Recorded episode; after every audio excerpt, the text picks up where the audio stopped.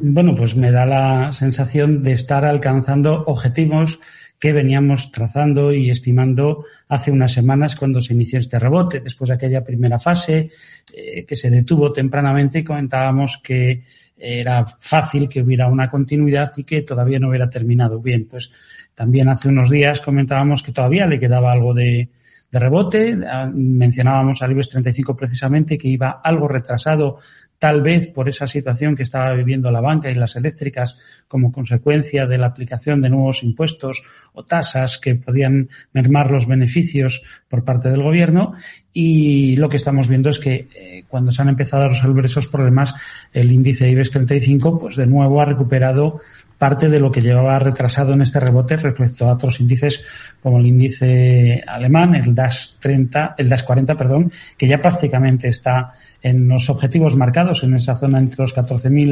14.505 y los 14.600, que era la banda que proyectábamos ya desde que se situó por encima de 13.500. Está muy cerca de esa resistencia, ya con movimientos que además muestran cierto agotamiento en la última semana en la parte de la cabeza. No es el caso del IBEX 35, que hoy precisamente llega a, eso, a un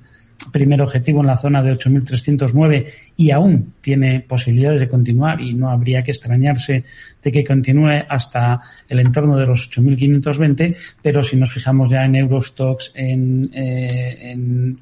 en K40 nos encontramos con que también prácticamente están en la misma zona, estamos en zona de resistencias y yo creo que esto va a marcar un punto de inflexión. No creo que haya continuidad a este tramo sin una reacción previa que podemos ver en las próximas semanas. En los índices norteamericanos, el que ha llevado más retraso y el que sí que no ha conseguido eh, escalar todo lo que pensaba, una vez que superó la zona de los 11.700, eh, esperábamos que se pudiera escalar hasta la zona de los 12.500, coherente con un Eurostock, perdón, con un Standard Poor's 500 que podía llegar primero a los 3.900 y posteriormente a los 4.150. Esos dos índices están algo retrasados. No podemos descartar que los alcancen, pero cuidado, cualquier pérdida de soporte en cualquiera de estos dos índices nos estaría dando una debilidad y podrían empezar a precipitar una nueva secuencia de caídas que nos llevará a construir un nuevo tramo a la baja que yo creo que aún falta